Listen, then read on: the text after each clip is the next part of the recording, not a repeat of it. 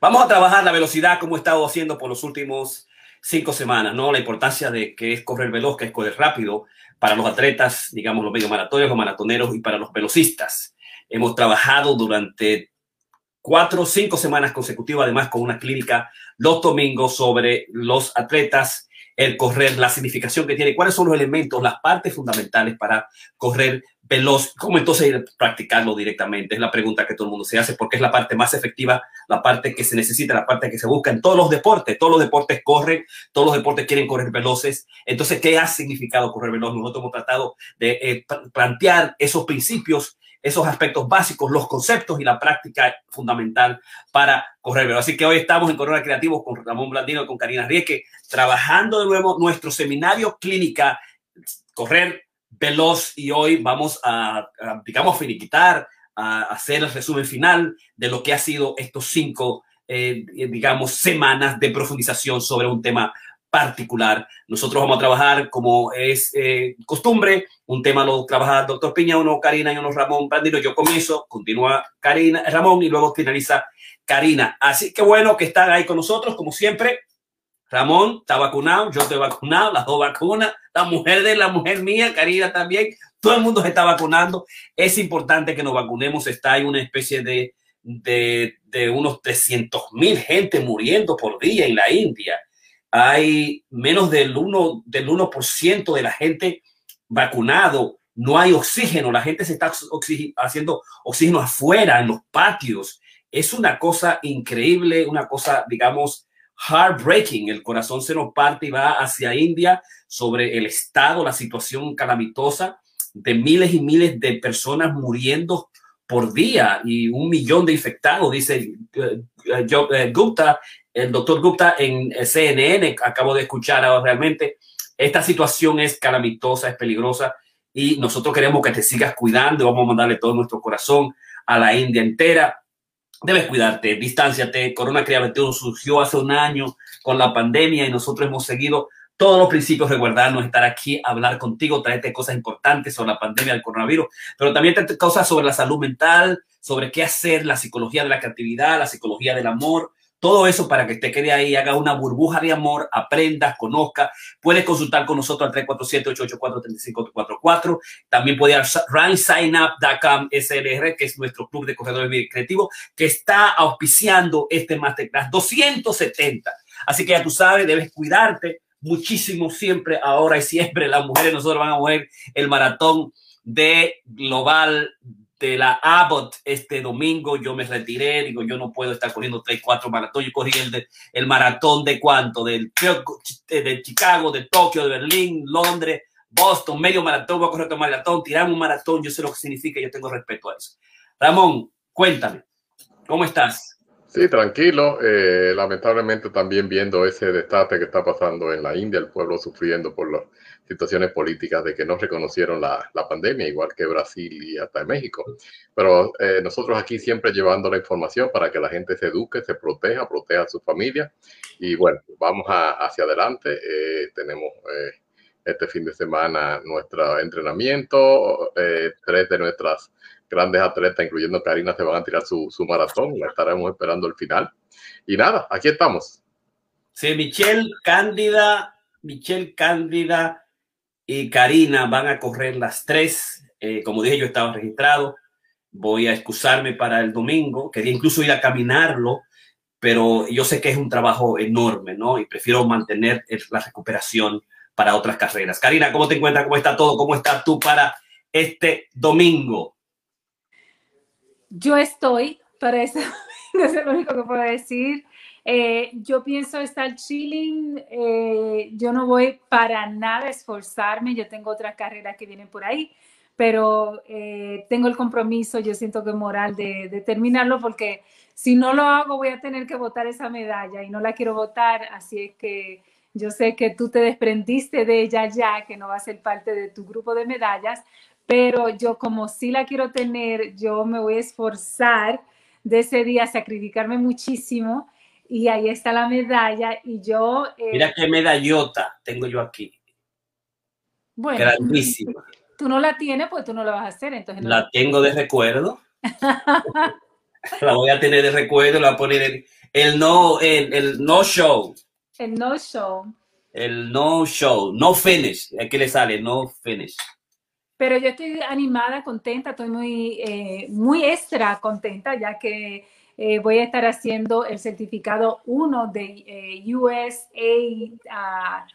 no, el 1 no, el 1 no, espérate, que eso no es así. O sea, nosotros estamos, y esto no es realmente el que quiera meterse, esto es por concurso y tanto tú como yo fuimos seleccionados. Y es de la US Track and Field, ese es el, el, el avanzado específicamente, es una semana entera que vamos a estar metiéndole. Eh, eh, eh, son 12 horas diarias por 5 días, o sea que esto es en serio. Es, es intenso, pero estoy contenta. Yo realmente yo estaba, yo estaba, si no me toman, yo decía, no importa, me ahorro mi dinerito porque es bien caro. Y, y después dije, cuando veía hoy que me mandaron la notificación, dije, ah, ok, ok, ok, ok, la hago. Así es que estoy contenta que la voy a hacer. Es una especialización en carreras larga y trail y eso me pone muy, me anima muchísimo, me pone contenta. Así es que va a ser una semana intensa, pero yo estoy lista y voy a hacerlo con Ramón online. Así es que estoy bien chévere, más me he estado entrenando, tengo un challenge de levantarme todos los días a las 7 de la mañana y hacer ejercicios por una hora con alguien y mucho más compañeras del grupo se han animado. Así que eso me tiene sumamente contenta. Invité a Aida Ramón y se hizo la loquita, me mandó una vaina así de que rezando, tírate. Este, pero estoy muy contenta con la que sí confirmaron para venir y eso me tiene eh, animada, ¿no? Ya yo tengo dos semanas haciéndolo y Jorge me dice, ¿por qué no lo extiendes a las compañeras del grupo? Quizás se animan. Y yo sé que fortalece mucho con las corridas, así es que lo estoy haciendo y realmente eh, es, tú sientes eh, tu cuerpo transformar de una forma severa, así que me gusta mucho. Perfecto. Vamos a comenzar lección número 5, Masterclass 270 correr veloz con los coches certificados RCA, Ramón, Karina y Jorge.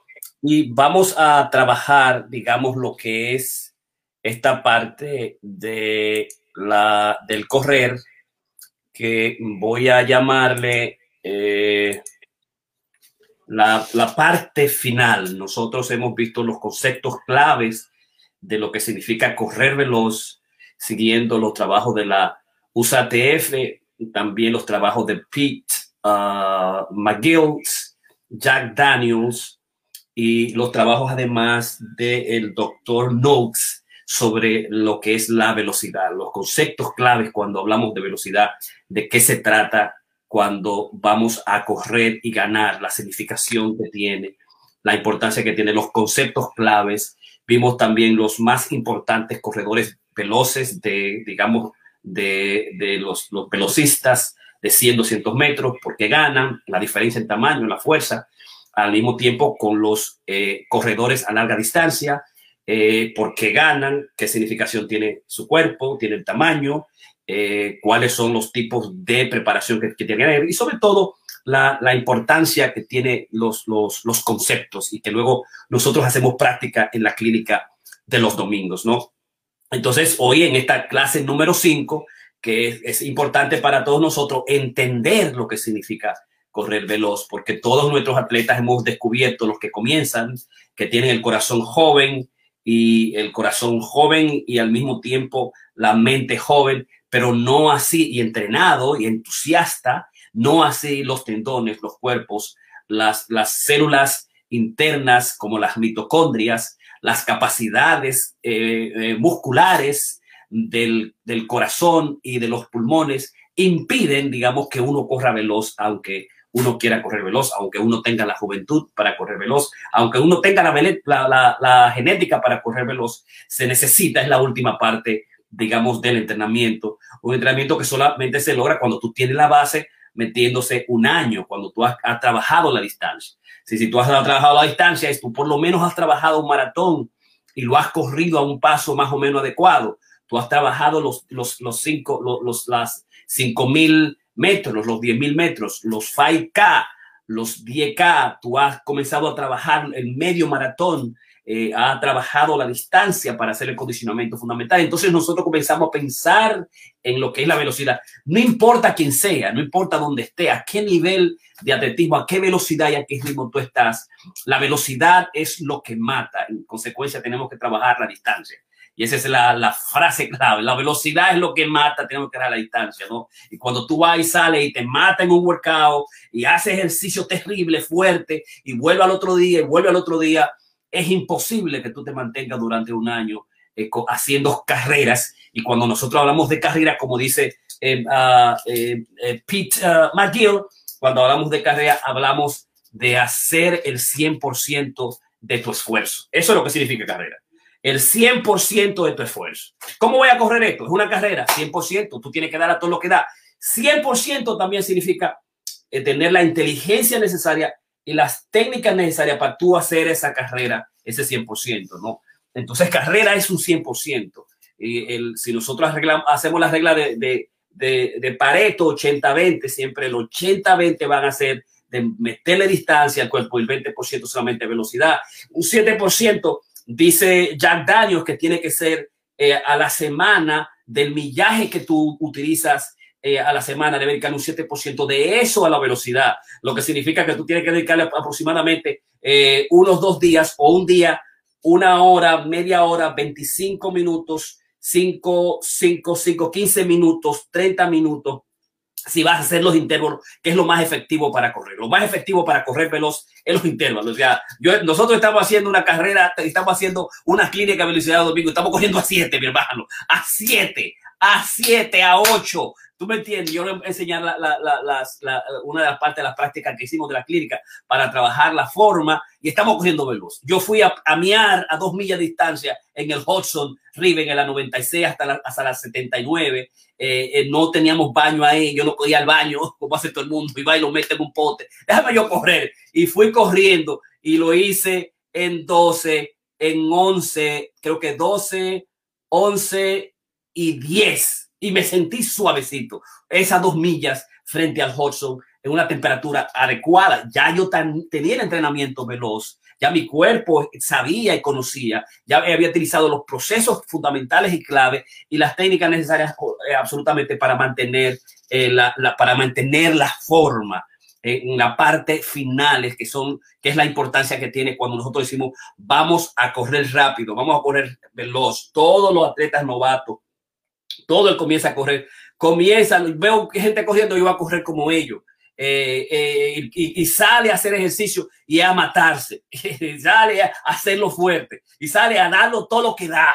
y tú ves la gente que en, las, en, los parques que sale y tú lo ves ahorrado, corriendo como loco. El correr veloz lo que hace no reduce, la, no reduce el peso, no reduce las calorías. El, el correr veloz consume energía rápida, consume fosfato, consigue la, energía suficiente que debe consumirse al instante, ¿verdad? Consume el glicógeno, consume carbohidratos rápidamente, o azúcar y te deja sin aire en los próximos minutos. No va a permitir trabajar lo que es, digamos, el, el storage del cuerpo, que es el que es la que es la, el fat, la grasa, lo que te va a permitir la grasa es correr suavecito, casi trotando. Tú vas a coger un suavecito, casi trotando, y comienza con un media hora a la semana y después le mete 75 30, 45 minutos eh, a la, al otro mes y va ganando la distancia cada semana, cada mes, cada dos meses, cada año y tú vas a ver cómo va a reducir la velocidad, cómo va a reducir el, el storage del cuerpo, las grasas y a reducir, y va a comenzar a bajar 10, 15, 20, 30, hasta 40, 50 libras si tú lo haces en un sistema. Así que ya lo sabes, puedes inscribirte con nosotros al 347 884 3544 o a uh, runsignap.com eh, SLRC para la inscripción y pertenecer a nuestro grupo de carrera. Entonces, hoy yo quería trabajar, después que corrimos veloz como loco, que los chitas estaban acabados, que los chitas estaban casi desbaratados, que los chitas en el segundo entrenamiento, tuve que decir, hey, hey, parece ahí, creo que estaban sentados en el piso. En el segundo entrenamiento, en el tercero, eh, aprendieron más o menos. Y entonces aprendieron de que no que tenemos que hacer el ejercicio completamente todos juntos, parados. y terminarlo, terminar los intervalos y que no lo hicimos en términos de medir el ritmo, en términos del, del FAC, del 10K, del eh, 5K, 10K, a maratón, eh, ritmo de, de, maratón, de medio maratón, de 5K y 10K, sino que lo hicimos, vamos a hacerlo suave y vamos a hacerlo rápido, lo que tú entiendes de tu percepción, lo que es suave, lo que tú entiendes de tu percepción, que es rápido en cada uno de los ejercicios, cada semana, digamos, incrementando la intensidad, disminuyendo el, el, descanso, ¿no? Y manteniendo siempre el warm, el warm down, el warm up y el cooling down al principio y al final, utilizando los principios fundamentales de Jack Daniels en los intervalos. Pero definitivamente, cuando eso sucede, nosotros tenemos, eh, eh, eh, utilizamos el agotamiento, o sea, el cuerpo se agota porque tú tienes que dar todo. Es un ejercicio de intensidad, es para trabajar la velocidad. El, el, uno de los principios clave de Jack Daniels es si tú quieres correr lejos, corre lejos. Si tú quieres correr veloz, corre veloz. Y entonces estábamos realmente corriendo veloz. Cuando tú mides los números, tú, wow, yo lo hago a 11, a 11, a 10. Aquí lo estoy haciendo realmente veloz pero son las eh, 400 metros y tú te confundes que es muy cerca y cuando tú vas a llegar al final tiene la lengua, eh, la, la, lengua en la boca, la lengua en el suelo, ¿no? Es poderoso. Entonces, una vez utilizado todos los conceptos que nosotros hemos ampliado durante las últimas clases, es decir, que es la aceleración, eh, la capacidad para ejercer y resistir la fuerza, la cualidad, capacidad para soportar una actividad física intensa, que es la fortaleza. Ahora trabajamos la agilidad, el balance, la propiocepción. Trabajamos lo que significa la importancia que tienen, digamos, para el entrenamiento, la velocidad y, para el millaje. El, el, el, hecho de que tu habilidad de acelerar desde tu primer paso hacia la velocidad máxima, que es la velocidad, utilizamos el concepto de aceleración, la fuerza de reacción completa. Todos estos aspectos tú puedes comenzar a irlo a estudiarlo en, los martes, en las clases pasadas. Eh, y vimos los perfiles de los grandes atletas. Vimos, trabajamos siempre sobre dos o tres leyes de, de, la, de Jack Daniels, de Newton y las leyes de, de, Knox en términos al correr. Si quiere correr veloz, correr, correr veloz, si quiere correr rápido, correr rápido. Es, un, es uno de los principios fundamentales. Ah, también, digamos, primero trabajamos con la distancia y luego con la velocidad que son de las leyes claves que nosotros utilizamos. Eh, ¿Verdad? No entrenamiento primero para la distancia, luego la velocidad, incorporar entrenamiento base primero y luego la afinación, que es la parte, digamos, de reducción de la velocidad y cuando las empleamos son los aspectos fundamentales.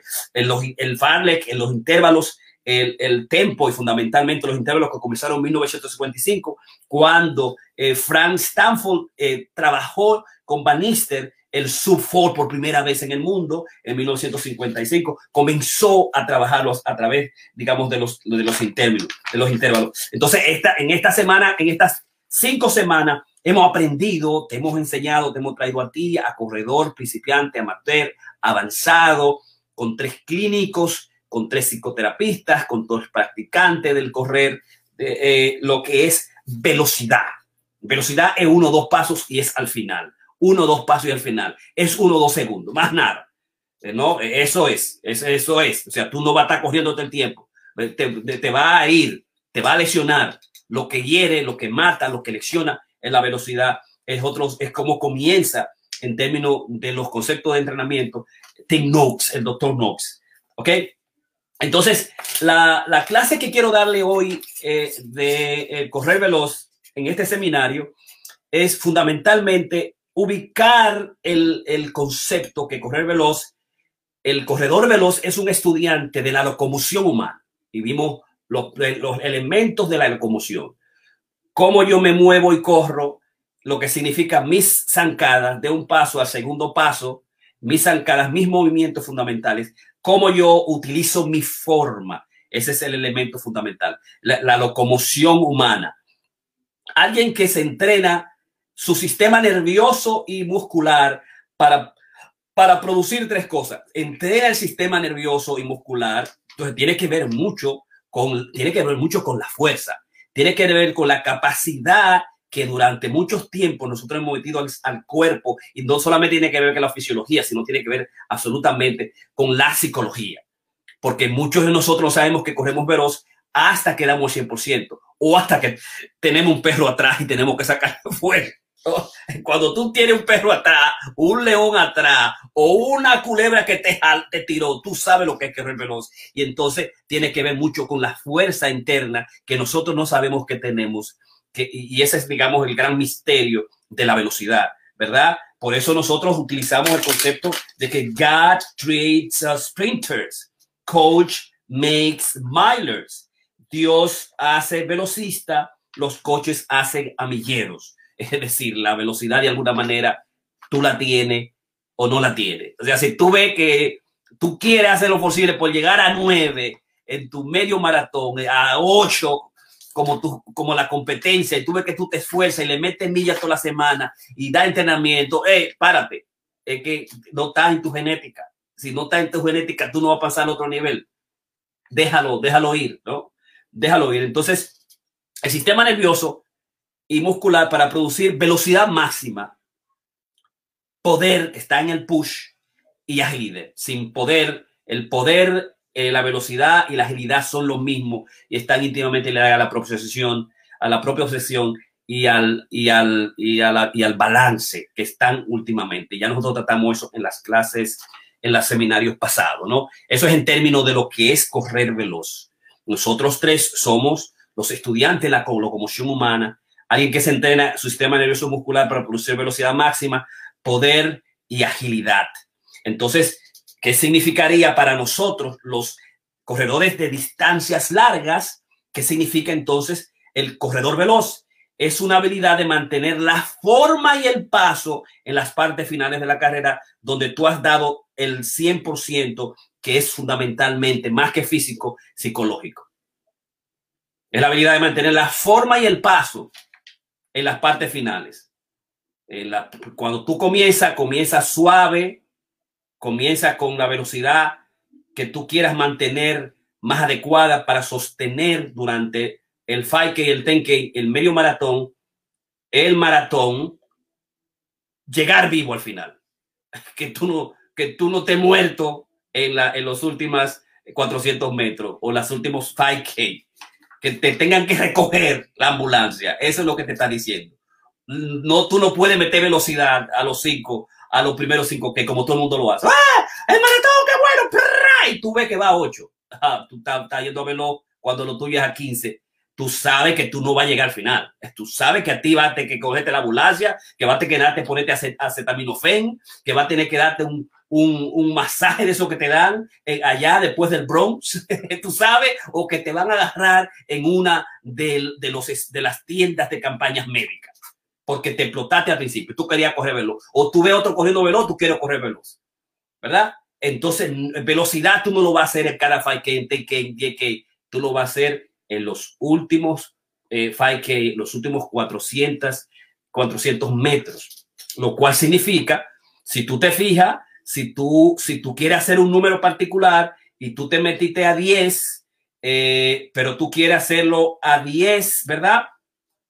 ¿Qué tal que esos últimos 5K al final del medio maratón, ¿qué tal si tú les reduces eh, un minuto a cada, a cada paso? Tú vas a ver que si tú, si tú querías irlo a, a 9 y, se mantiene a 9 y al final tú lo metes a 8, tú, tú, tú consigues tu, tu, tu, PR, tú consigues tu récord, porque es el, es el final. Entonces, de nuevo, Correr veloz en distancias largas, medianas, no las cortas, es la habilidad de mantener, en el caso del atletismo, de correr, la forma y el paso. Me voy a caer, estoy, estoy muriendo, eh, no puedo llegar, estoy llorando. Te aceleraste en algún momento.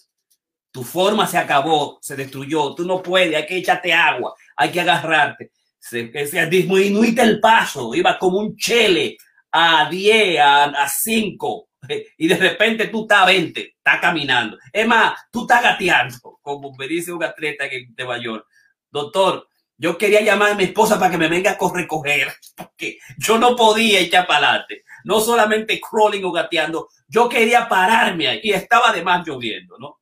La forma y el paso es que va a decir cómo tú has corrido tus primeras partes y a nosotros nos interesa la, última parte final. Así que entonces hablemos de recuperación. Cuando hablamos de recuperación, tiene que tener cuidado quién te está entrenando en términos de lo que son las, en términos de lo que son las, el entrenamiento de velocidad, no todo el mundo conoce y sabe. Yo tengo mucho cuidado, Ramón, Karina lo sabemos, yo conozco mis atletas, Ramón, yo le digo, Ramón, tú vete ahora, ame cuatro, a Karina, tú te vas ahora, va a ser tan, va a tantos intervalos, viene una nueva, no, yo quiero que tú camines, yo tengo que conocer, porque nosotros sabemos el valor, lo que significa primero la distancia antes que la velocidad, y de repente tú no puedes meter a alguien que se meta veloz. Y nosotros sabemos cómo la gente está corriendo, ya no es el tiempo, la temperatura, lo que estamos cogiendo velocidad, y la gente que cree que velocidad es que yo tengo que correr veloz todo el tiempo, y que velocidad yo no puedo, y, y, que, que yo he intentado, porque todo el mundo quiere ir a correr creyendo que tiene que correr rápido es una mala concepción, ¿no? Una mala concepción, obviamente,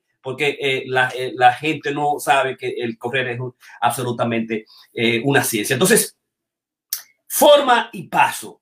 Y yo voy a entrar a lo que es el concepto de recuperación, las etapas de las cuatro etapas de la recuperación, de, de acuerdo a Gan, Gan, Gambetta, de Vern Gambetta, referido por uh, Pete McGill, esas cuatro fases y vamos a hablar además de la recuperación activa y también de lo que es las estrategias de recuperación. Entonces yo te voy a enseñar cuáles son las estrategias de recuperación que son dañinas, pero la gente lo utiliza, que son inefectivas, pero que te dan un cierto placer, un gusto y, y la gente la utiliza, pero son inefectivas en términos de estudios de investigaciones. ¿Cuáles son las estrategias de recuperación efectivas? Que son ocho ¿Y cuáles son las estrategias de recuperación altamente efectivas? ¿Tú quieres estar ahí para saber cómo tú te vas a recuperar? ¿Tú quieres aprender esto que yo te voy a decir? Diablo, ¿cómo que? ¿Cómo que yo me recupero altamente? Que hay una que son dañinas. ¿Cuáles son esas vainas que son dañinas? Que posiblemente yo hago una esa vaina y la estoy vendiendo y comprando y creo que me estoy recuperando cuando yo termino agotado, desesperado, por una carrera y estoy lesionado y no quiero hacer nada, porque de eso se trata. ¿Eh? ¿Cómo yo me recupero de, de, la fatiga? ¿Cómo yo puedo llegar al tiempo anterior a mi entrenamiento? ¿Cómo llevar a la forma que yo tenía antes de comenzar esta vaina? ¿Cómo que yo voy a recuperarme después que yo metí hace un 5K, medio maratón, maratón? De eso se trata la recuperación. De eso que se trata la recuperación. ¿Cómo ir a baseline before yo comencé la carrera o entrenamiento? ¿Cómo yo puedo ir a la línea anterior de yo comenzar el entrenamiento? Eso se trata de recuperación. Y recuperación significa cuántas carreras yo voy a hacer al año, cuánto medio maratón, cuánto maratón yo voy a hacer al año, cuántos maratones necesita mi cuerpo, cuántos ejercicios voy a hacer yo para mantenerme durante un tiempo, un periodo largo, grande, ganando, eh, digamos, utilizando lo que es uno de los conceptos clave en el libro, que es el smart training o el entrenamiento inteligente, el, el entrenamiento sabio y de ese entrenamiento sabio, que digo, wow, entrenamiento sabio es esa vaina. Ese es la más, el, el concepto más grande, la estrategia más grande de recuperación es esa. Yo al final voy a hablar cuál es el smart training. Pero déjame mostrarte uh, antes de a uh, nuestros atletas, cómo están haciendo nuestros atletas en el último, eh, en el último clínica que hicimos. Ahí está el perrito Lucky haciendo su jugueta, eh, su, su, miadera. Él puede miar en cualquier sitio. Yo tuve que ir a miar a las dos millas en el Hudson. Eh, la poeta alteta con el individuo, que están los primeros maratonistas, los primeros atletas del, del, grupo. Eh, está un poquito mojado. Ahí es cuando estamos haciendo el warm-up. El warm-up. Aquí ya nos estamos preparando para comenzar nuestra clínica de velocidad eh, la clínica de velocidad tú tienes que hacerla siempre en una pista. Si tú no encuentras una pista, que todas las pistas de los parques, hay muchos sitios de pista del parque, en las universidades son gratis, muchas, y te dan espacio, tú puedes hacerlo. Si no, tú puedes medir 400 metros a lo redondo en cualquier sitio, en cualquier parte grande, y lo puedes hacer ahí. Eh, ahí está la poeta atleta, está el Lucky, está el grupo completo. Eh, estamos ya preparados. Ese es el, ese es el, el del Van Corland. Y vamos ahora a comenzar por lo que es trabajar la forma de cada uno de nuestros atletas, comenzando con eh, Rafi, el más veloz.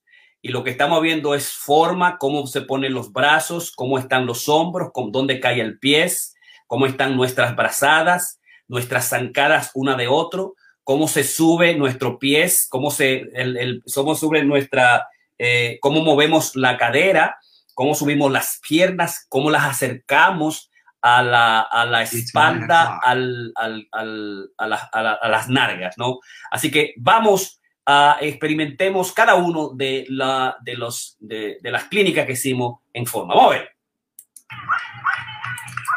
Go, go, go, go, go, go, go, go, go, go, go, go, go, go, go. Ok. Ese es Rafi.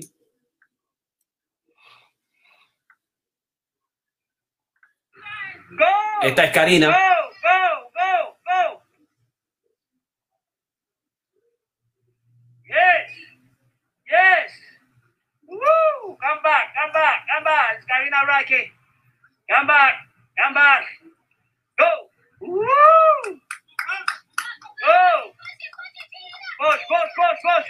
Woo! Woo! Tipa tiene una vaina perfecta, tiene un movimiento perfecto. Glinis, go. Ahí está Glinis. Go.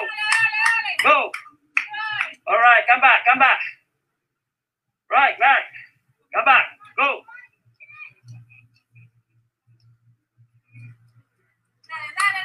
Oh, yes. All right. Esta es Aida. Go, go. All right, all right, all right, stop. Aida yo le di un poquito porque Aida había terminado ese día en los 8 millas, ¿no? Entonces, eh, eso es solamente para trabajar la forma. Ahí son, son una, aproximadamente unos, eh, aproximadamente, ahí estamos trabajando unos eh, 50 metros. Eh, a velocidad se siente eso, ¿no? Y después de un, de un entrenamiento, o después de una, de una carrera larga como ella. Hey, go, Brianna, go. Esa es Brianna. Go. Los brazos. Go. Go. Go. Okay, okay, come back, come back. All right, go, go, go, go. All right. Y entonces esta es, ¿quién es este? Okay, go. Ramón. Diablo. Tiene un diablazo. Ese tipo corre más que el coño.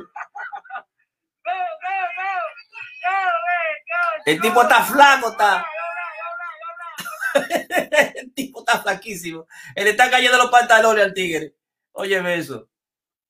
Vamos a ver quién más tenemos por aquí. Aida. Dale, Aida. Uh, Aida Ripley tirándola. Chulísimo el parque, chulísimo. Dale para allá. Excelente, excelente. Ok, vamos a la próxima. Esa es una treta nueva. La treta nueva solamente para ver su forma. Ya. Okay. Esa es nuevecita, esa lo que tiene son dos semanas o tres semanas. Entonces son los muchachitos del grupo. Es el hijo de Alex.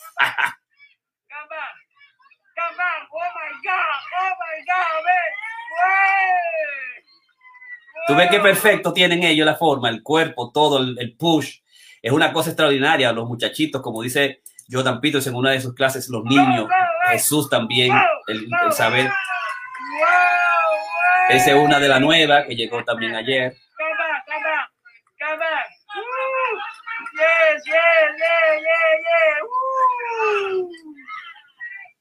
Y finalmente muchachito. Ah, no, ¿dónde está el niño? Eh, creo que está. ¿Cuál es el niño? Oh my God! Oh my God, man! What the oh, oh, ese no es. Go, go. Ok. Entonces, esos son los, el entrenamiento que hicimos de. E, ese no, ese la, la, el video de la forma. Nosotros ahí no presentamos, digamos, lo que es eh, el, la clínica, ¿verdad? La clínica fue aparte, pero queríamos trabajar las diferentes formas de los atletas y por eso quisimos grabarlo y traerlo a ustedes lo que hacemos los domingos. O sea, entonces, correr veloz, cuando hablamos de eso, tenemos que dar el tiempo necesario para la, para la recuperación, ¿no? Y el concepto es hard easy, es fuerte, eh, easy. Así, si hacemos un día fuerte, tenemos que hacer otro día eh, suave, eh, ligero. Hard easy es el concepto eh, queremos aplicar continuamente en nuestros microciclos durante la semana, el mesociclo durante tres meses y también el mesociclo. No podemos salir todos, todas las veces a correr rápido.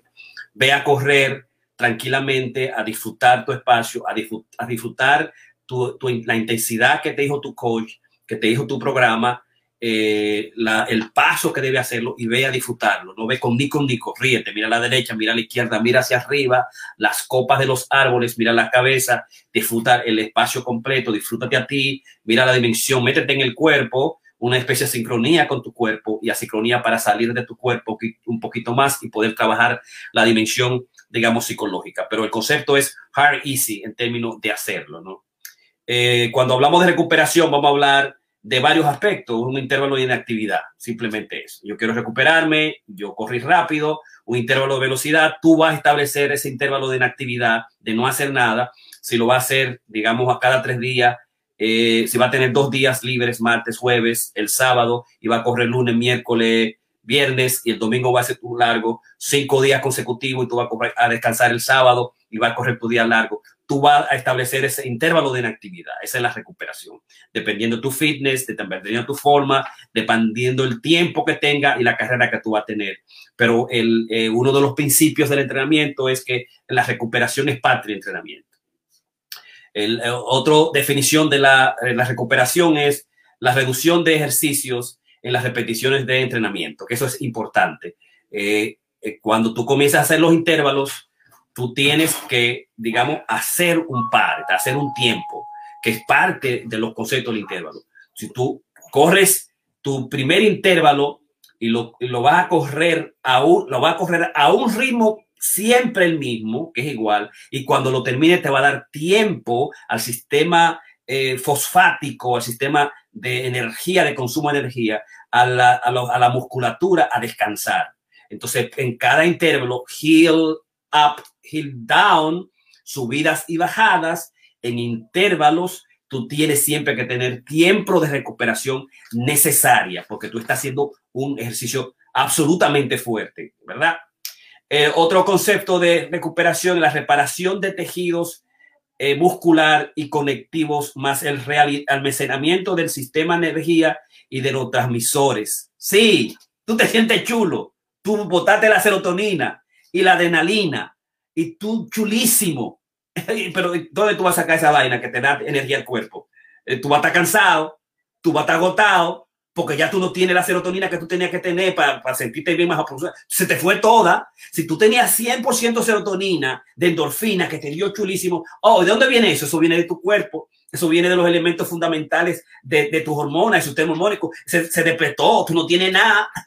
se, se fue la orina, se fue el sudor, ¿verdad? Se fue, todos los componentes que están en su, toda la vitamina se fue, tú no tienes nada, tú te vas desbaratado. Entonces, recuperación significa, vete para la casa, coma, eh, toma carbohidratos, dependiendo tu dieta y dependiendo si tú estás pasado de carbohidrato, es que tú vas a comer carbohidrato. Eso, eso de que los, de que los coches estén diciendo, ven comer carbohidrato, tente mucho cuidado que el carbohidrato hace daño, ¿verdad? toma la energía necesaria, toma el carbohidrato que no es refinado en la medida adecuada para tú agarrar y trabajar la glucosa eh, media hora antes, tres horas antes después del, para recuperar el sistema completo de energía de los neurotransmisores. ¿Verdad? Que los neurotransmisores lo que nos dan actividad, nos, ponen abiertos, nos dan la capacidad de respirar, nos sentimos bien, dinámico, podemos pensar, reflexionar, podemos hacer las cosas, tomar decisiones. Los neurotransmisores es la parte importante. Eso es lo que significa, digamos, la, dimensión cerebral. El realmacenamiento de todo lo que tú perdiste en un entrenamiento. Y además también el dolor del sistema muscular y de los, del sistema y los tejidos, los tendones. Usted agarró y lesionó, usted estresó. Ese es uno de los procesos de recuperación. Usted estresó el cuerpo. Usted va a ver que usted va a sentir dolor, claro que va a sentir dolor, mucho dolor, dependiendo del entrenamiento que, usted fue. Y si fue, se acabó. Y si usted no sabe que se acabó, usted va a caer desbaratado. Lo mismo pasa cuando usted va a una carrera, que hablamos que una carrera es cuando tú das al 100% del esfuerzo. Eh, el, otra definición de recuperación, un retorno a la línea base de estar en forma antes. Eh, yo salí de baratado, yo tengo que retornar de nuevo a poder volver a hacer ejercicio. eh, ¿dónde? En dos días, en tres días, en una semana, ¿verdad? Ese es para volver de nuevo como yo estaba. Eh, ¿Y qué me hace en entrenamiento entender que yo estoy mejor como yo estaba? Ese es un concepto ese es un concepto, ese es un concepto de la recuperación, de los pasos de recuperación. ¿Por qué yo hago entrenamiento fuerte? ¿Por qué yo hago velocidad? ¿Por qué yo salgo? Cuando yo entiendo que yo estoy superando mi línea base. Si yo comencé a 10 y yo me quiero meter a 8, ¿cuándo eso va a suceder? solamente tú mejora en la recuperación. Mira qué chulo esa vaina. En el plató es cuando tú comienzas a hacer ejercicio, tocar guitarra, tocar guitarra y todos los días la misma movimiento, movimiento, eh, papá. En el momento en que tú descansas, en el momento que comience un plató, que tú dices como que me, detuve ahí, fui, reflexioné, descansé, me fui unas vacaciones, volví. Cuando tú vienes, tú eres un guitarrista que te lo conoce todo. O un karateca del carajo, porque tú diste tu tiempo para recuperar, no tirando patas todo el tiempo, tirando patas, corriendo como loco y no da tiempo a pararte al plató, digamos, necesario a la recuperación, al realmacenamiento de, de, energía, a que los sistemas vuelvan a su estado original de forma. Es la, la parte eh, importante. Y recuperación, además, es el plan de acción de las diferentes actividades que van a guiar tu, eh, tu, tu proceso de, de recuperación. Son las estrategias. Entonces, cuando hablamos de recuperación, estamos hablando, digamos, de muchas cosas.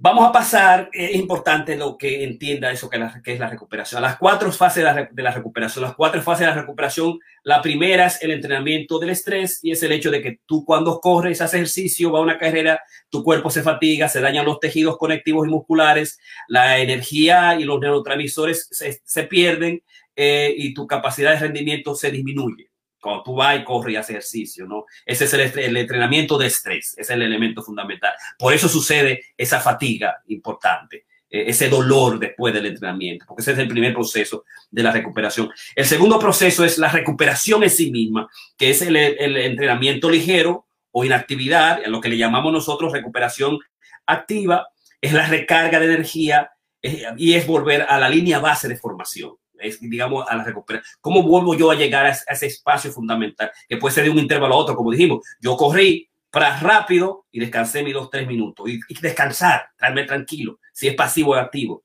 para yo volver a recuperarme, volver a mirar y volver correr a hacer el nuevo intervalo. O simplemente yo hice mis ejercicios completos, mis siete 5K rápido, con un minuto, de darme unas tres días o volver a la semana con toda la energía necesaria. Esa es la fase de recuperación. Y tiene una, una tercera fase que es la más importante, que es la supercompensación. Y la supercompensación no es más que lo, que es de estar mejor como antes, como estabas antes. Eso es la supercompensación. Cuando estoy tú estás por compensación es que tú hiciste tus cuatro semanas, tus seis, cinco semanas, lo hiciste fuerte, tú fuiste al gimnasio, tú fuiste no, tú fuiste tu carrera y entonces después en el espacio que tú estás inactivo o el espacio que tú estás haciendo un entrenamiento ligero, tú te sientes mejor, tú te sientes fuerte, tú sientes que lo puedes hacer, como cuando nosotros corrimos el maratón de Nueva York, nosotros eh, estábamos delgados, bien, hicimos nuestras 20, nuestras 20 millas, hicimos todo lo que teníamos que hacer, estamos preparados, estábamos mejor. La supercompensación es tú compensarte todo el sistema y se amplió, la, se desarrolló. Tú puedes tener más hormonas, mejores hormonas en el cuerpo, estás mejor hidratado, tienes mejor dieta, tu musculatura se avanzaron, tú en, la tele anticipación te dice, ah, you got it. You did it, man. It's great. Eso es supercompensación, uno de los conceptos más importantes de recuperación. Cuando hablamos de recuperación, tenemos que hablar de supercompensación, que es la fase de sentirse bien, de, de, rebotar lo más alto a la fatiga, ¿no? Que es un concepto que no necesariamente fisiológico, no, que sobre todo psicológico, que es la mejora después del entrenamiento, ¿no? Que es lo que el, la, la supercompensación te deja más fuerte que en la línea basal inicial. Y por eso es que nosotros hacemos el entrenamiento, para, para estar mejor, para sentirnos mejor, para disminuir la libra. Es el concepto que tiene que ver mucho con el entrenamiento SMART, que es lo que nosotros queremos tratar, tratar, de a ti. Y la tercera, la cuarta fase es que tiene que tener cuidado con la declinación, decline, que muchos le llaman desentrenamiento. Y es que después que yo hice mi ejercicio, tú te encuentras también, tú estás haciendo también que tú quieres seguir haciendo más. Que tú quieres hacerlo la semana, que tú quieras hacer las siete que tú hiciste el domingo, tú la quieres hacer tú solo, para ver si la semana que viene tú quieres verlo. No, mi hermano, tú estimulaste, que te, eh, te, interrumpiste el proceso continuo de recuperación, lo que va a suceder es que entonces va a ir a lo que es eh, la, la, fase de, de sobre eh, recuperación de sobreentrenamiento y que vamos a hablar un poquito al final del síndrome de sobreentrenamiento, que es lo que tenemos que evitar, ¿no? La gente que quiere hacer muchas cosas, lunes, viernes, sábado, hacer 50 mil cosas más, eh, eh, meterle más intensidad, meterle más a la distancia, eh, es, es, es, absolutamente complicado. Meterle demasiadas carreras, medios maratones al año, cuántos medios maratones haber, ultramaratones y maratones más entonces es complicado y podemos llegar al síndrome, digamos, de, eh, de, sobreentrenamiento que fue definido por el llamado el mejor coach del mundo, que es el Jack Daniel, de acuerdo a Runner's World, el mundo de los corredores, ¿no? Entonces, eh, tiene que tener mucho cuidado con el desentrenamiento, ¿verdad? De detraining, que es el aumento de estímulo o la regresión al nuevo círculo de fatiga y que puede establecer daños musculares temporales o permanentes y la depresión completa de energía, ¿no? Y entonces tú entiendes, tú ves que tú estás haciendo más, que tú te estás esforzando más o que te están esforzando más y tú no estás avanzando. Tú no pasas la fase de supercompensación, de adaptación y progreso, ¿verdad? Improvement eh, y mejora a un proceso distinto. Entonces, esas son las cuatro fases de recuperación, el entrenamiento de estrés, la recuperación, la supercompensación y la declinación, que es el desentrenamiento, para evitar ir a lo que es el sobreentrenamiento, eh, que son parte importante del concepto de recuperación. Y uh, finalmente, la recuperación activa es el entrenamiento ligero, ¿no? Eh, a, recuperación eh, pasiva, inactividad, yo no voy a hacer nada. Voy a descansar, yo voy a descansar, voy a hacer una película, voy a ver movie, yo no voy a correr más. Eh, activo es ir, correr suave, eh, montar bicicleta, digamos, irme a hacer un, troteo, un troteo suave, ir a nadar, son parte de los procesos, levantar pesas, son los parte de los procesos del entrenamiento ligero, ¿no? Que es el entrenamiento suave, es el concepto del warm and down, del, del warm-up and el cooling down, que son importantes para el proceso de recuperación. Eh, entre, son los ejercicios eh, que se hacen eh, entre sesiones fuertes, ¿verdad? Entre una sesión fuerte, yo voy hago mi cool down, es también parte de lo que es la recuperación activa. Y además, la recuperación activa tiene la importancia para mejorar y acelerar la recuperación hay gente que son expertos en hacer recuperación activa porque mejoran y aceleran la recuperación, ¿no? O sea, cuando tú te vas, eh, nada un poquito o tú vas y trotas, no que no hacer el ejercicio rápido, va y trota, lo coge suave, acelera el proceso de recuperación. Entonces, definitivamente al final vamos entonces a ver lo que todo el mundo estaba esperando, las estrategias, las estrategias, digamos, las estrategias de recuperación, que son muchas la, la dañina 7, eh, de inefectiva 6, las efectivas 8 y altamente efectivas son 7. Y uh, para terminar eh, y pasar a, las estrategias de recuperación, que eh, debes entender fundamentalmente lo que son los síntomas del síndrome de sobreentrenamiento, de acuerdo a Jack Daniels eh, ¿verdad? Por el hecho de que o te, tú lo haces muy fuerte, lo haces muy fuerte, demasiado fuerte el ejercicio, lo hace demas, por demasiado largo o lo hace demas, con mucha frecuencia. Y eso es lo que te lleva al proceso de, de sobreentrenamiento. Y es cuando tú sientes que el rendimiento está impedido, que tú no, no, no tienes la capacidad de correr con gran velocidad, cuando tú sientes que tus piernas están pesadas, cuando hay dolores musculares y articulares, que tú no sabes de dónde vienen, cuando tú tienes un letargo, que te sientes mal, incómodo, que no es el mismo, tienes insomnio, no puedes dormir, tienes pérdida de peso, ¿no? Hay taquicardia, aumento de la frecuencia cardíaca y aumento también del, del el aumento de la sed en la noche y además tiene torpeza, como que este tipo, pero ven acá, tú no sabes hacer ejercicio, pero ¿qué es lo que te pasa? Pero entiende, y como que tú no entiendes lo que está pasando. Esos son síndromes de lo que es el sobreentrenamiento. Y el gran problema es que tú tienes que avoid it, dice Jack Daniel, avoid it, evítalo, porque si tú te sobreentrenas, eh, las consecuencias son meses semanas y meses fuera, fuera de la carrera, fuera del entrenamiento, fuera de tu atletismo, tu ejercicio. Si, si te pone a inventar demasiado. Si hace too much, too long, too fast, too hard. Too much, too long, too fast, too hard. Más fuerte, muy largo, muy frecuente. Ah, escucha eso. Sobre la sobreentrenamiento, tiene que evitarlo. O sea, busca a lo maestro, estudia, aprende las cosas, eh, sigue exactamente lo que decimos. Y finalmente, entonces, vamos a ver las cosas que son inefectivas, las, las, las, y lo puedes ver en la página 107 del libro de eh, Speed Runner, un libro fabuloso. Y en la página 107 te vas a encontrar esta página que está acá. Y en esta página son las estrategias de recuperación. Y él va a tener eh, una calavera, dos calaveras, calaveras, calaveras y tres calaveras, que son aquellas que son dañinas, menos dañinas, más dañinas, y esas son dañinas. Las estrategias de recuperación que la inteligente utiliza para salir de la misma son, eh, son eh, la primera, la más dañina de todas es el performance enhancing drug, o utilizar drogas para aumentar las drogas, eh, testosterona y las drogas que los ciclistas han utilizado y cualquier tipo de droga, es la más dañina de todas.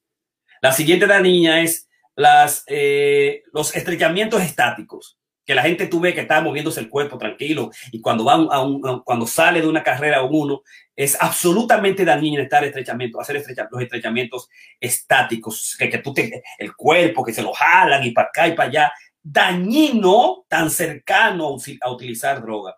El uh, otro de los, de los harmful, de los dañinos, es los antiinflamatorios, que mucha gente utiliza. Déjame tomar un, acetaminofén, déjame tomar este, esta patilla para quitarme. No, el cuerpo absolutamente solo puede recuperarse. El dolor significa que tú te estás poniendo más fuerte y se necesitan, digamos, la estimulación de los neutrófilos, neófilos, los macrófagos, que son los elementos fundamentales de la inflamación, que te dicen, bueno, tú estás inflamado, déjalo tranquilo, deja que el cuerpo comience a utilizar sus propias células para recuperarse a sí mismo y así seguir recuperarse más rápido. Eh, otra de las cosas dañinas, el alcohol. El alcohol.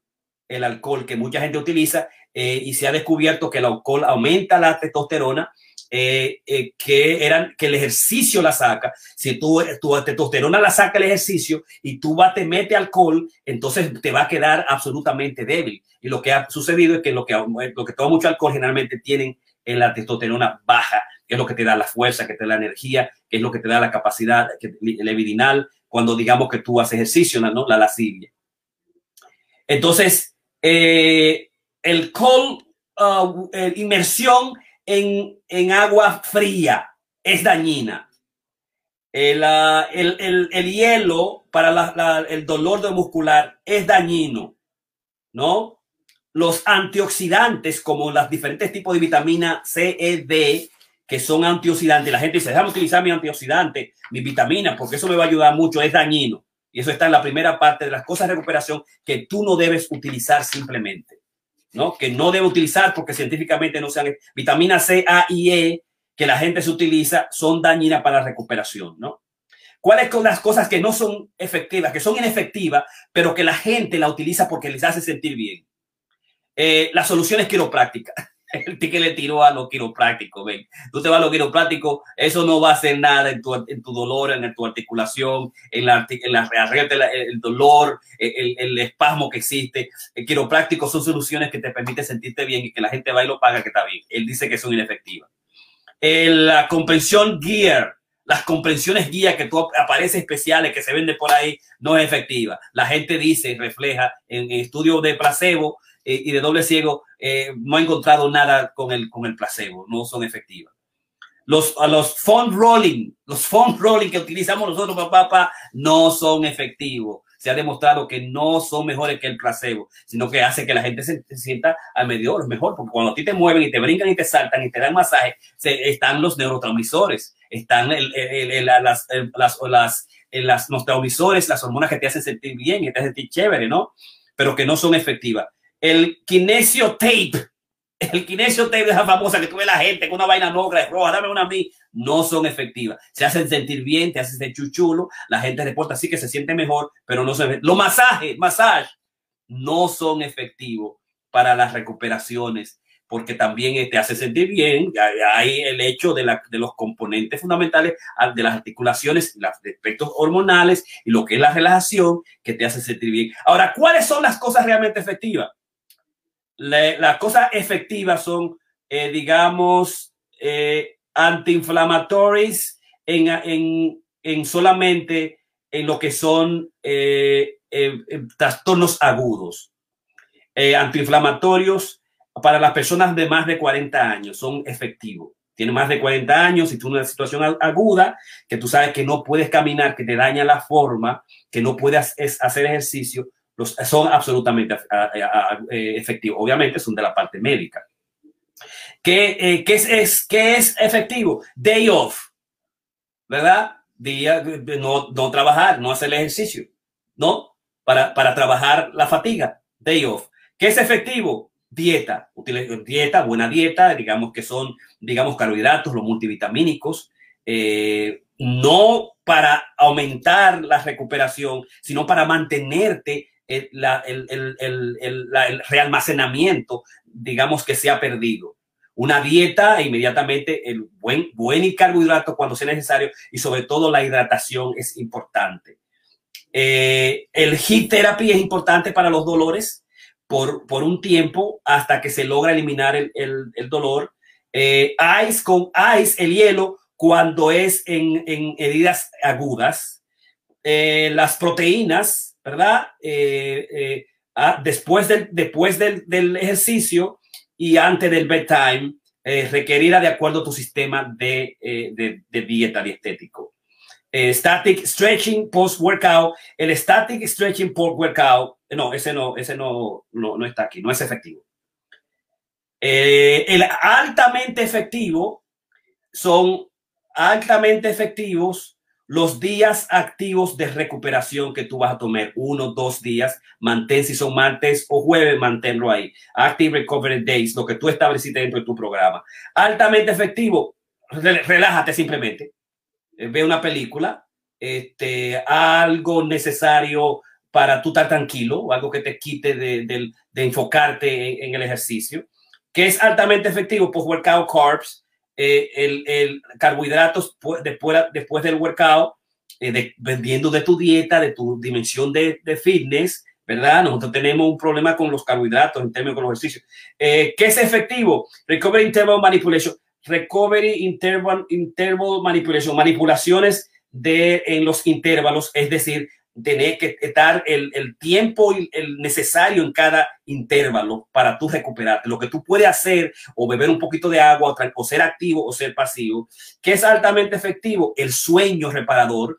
Se ha demostrado en varios ejercicios, dice el estudio, que atletas que han corrido, eh, eh, digamos, por una, que han dormido 10 horas por una semana, han logrado eh, en minutos o segundos en natación, en correr y en ejercicio, solamente por dormir más. O sea, el dormir más es altamente un área de recuperación. La rehidratación es altamente efectiva también. Y por último, el whole body stretching, el, estrechamiento completo del cuerpo está como highly efectivo, ¿no? Entonces, eso es sobre recuperación. Y finalmente, él dice lo que va a, atacar el cáncer, el colesterol, mantener el colesterol bajo, este, disminuir las libras, eh, trabajar tu musculatura, mejorar las funciones nerviosas, eh, extender tu vida y mantener tus huesos fuertes, la, la única estrategia es el entrenamiento smart, el entrenamiento inteligente de lo que te hemos hablado nosotros aquí. Suéltalo, Ramón.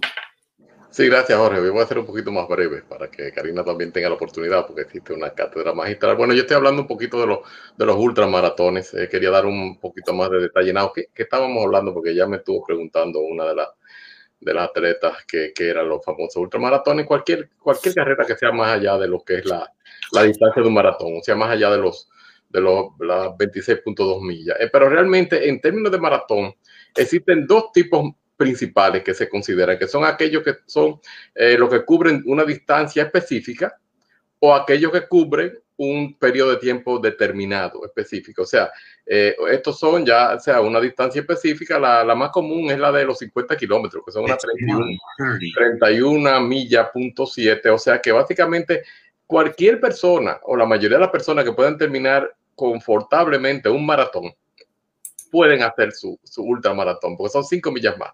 Básicamente de 26 a 31 son 5 eh, millas más.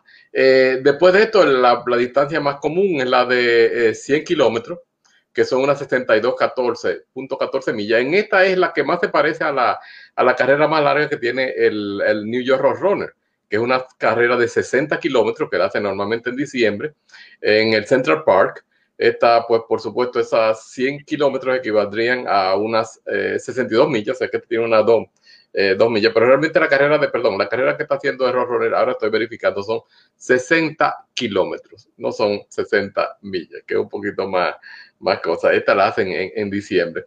La, la, otra que es muy popular en Europa es la 50 millas. E, esta ya no está hablando de kilómetros, estamos hablando de 50 millas, que son unos 80.47 kilómetros, y la de 100 millas, que son 160 kilómetros, que ya esto compara pantalones largos, como dicen. Entonces también existen otras que, que son, se incluyen las que es el doble maratón, eh, que por supuesto lo que estamos hablando son eh, 52 millas, carrera de 24 horas eh, y la de multidías. La de multidías realmente esta es la que usted eh, básicamente son 4 o 5 días, estamos hablando de, de a veces hasta mil millas, 1600 kilómetros y hasta más larga que esto.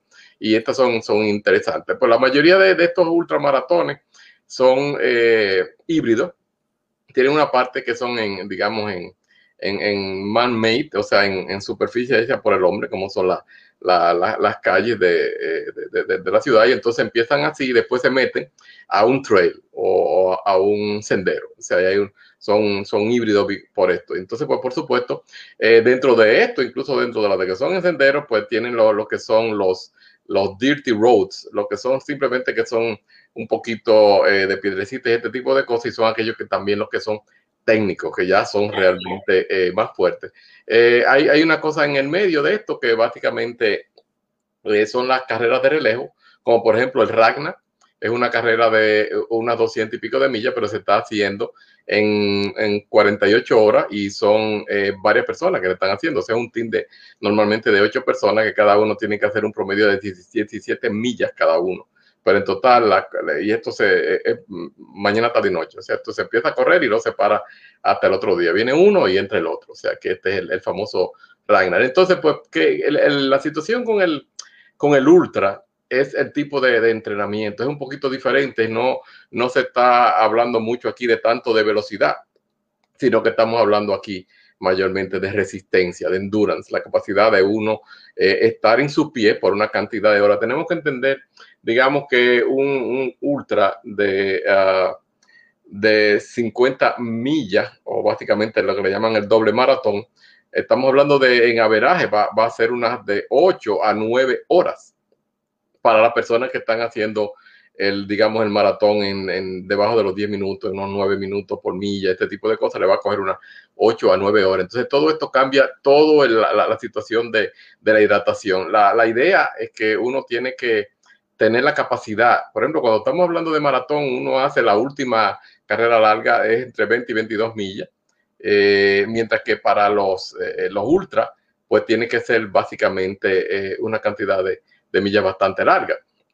Esto, ¿Cómo se hace esto? Bueno, la idea es que uno tiene que hacer long runs y los long runs aquí, estamos hablando de eh, la primera semana, se, se, espera que uno haga hasta un máximo de, de 20 millas y ahí va subiendo eh, por semana hasta la, la semana número eh, 3, cuando inmediatamente entonces tú tumba otra vez la, la cantidad de, eh, de horas, que la de cantidad de millas que estás haciendo y entonces sube un poquito la, la, velocidad. La consistencia es algo muy importante. Tienen que entender que no te puedes alocar porque uno empieza eh, tratando de lo, que llama el negative split, eh, o sea, el empezar lento y aumentar la velocidad en, este, en el maratón. Aquí no. Aquí básicamente uno trata de, hacer todas las, las, digamos, las distancias a, a un ritmo similar. Y se recomienda que uno lo haga básicamente un poco más por debajo de lo que es la, el, pace, el marathon pace, porque realmente tú no puedes mantener esa cantidad de, de, de, millas en, en, a la misma velocidad que un, hace un maratón. Ellos normalmente se recomienda que se haga el training que se llama 3 a 1.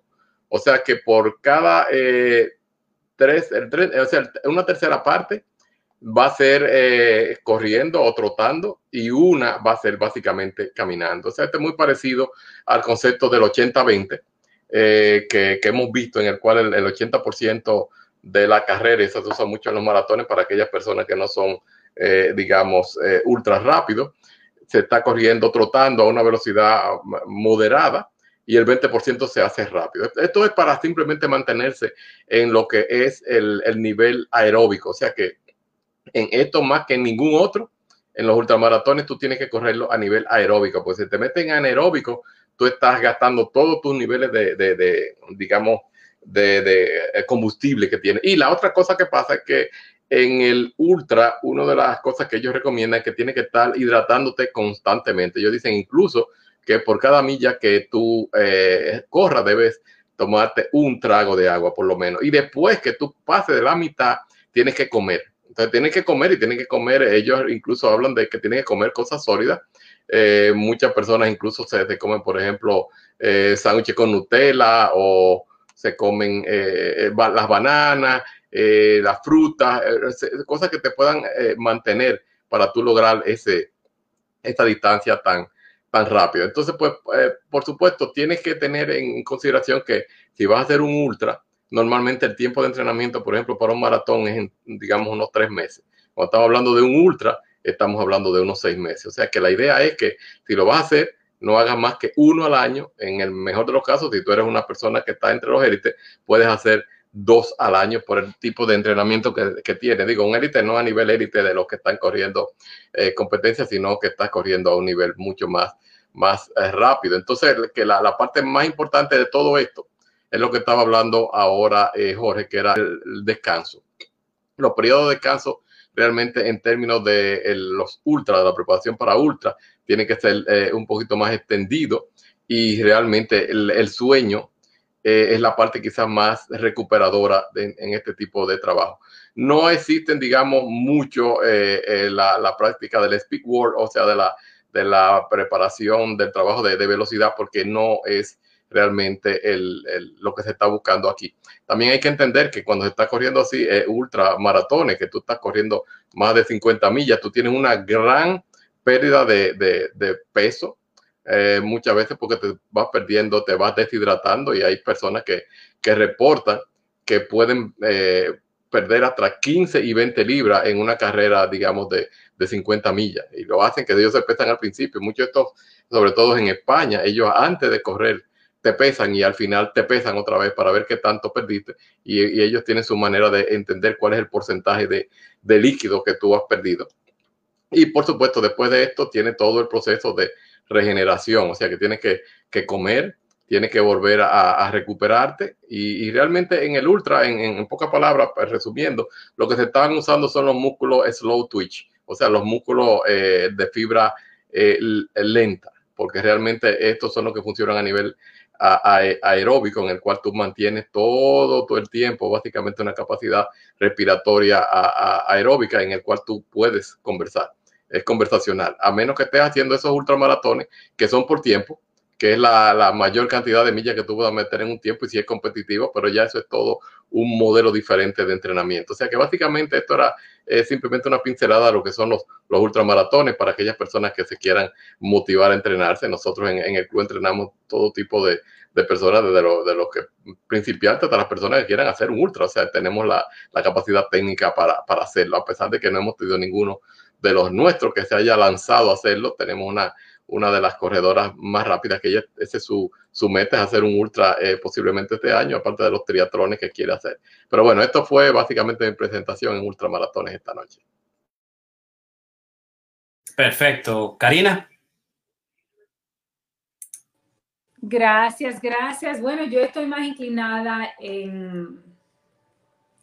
Eh, y viendo el ejercicio que hicimos este sábado con nuestros corredores, este, y me he quedado tratando de analizar un poquito eh, cuál, de dónde viene el struggle de muchos de los corredores para no avanzar en lo que es mínimamente. Yo siento que el pace, la rapidez de cómo uno corre es muy personal.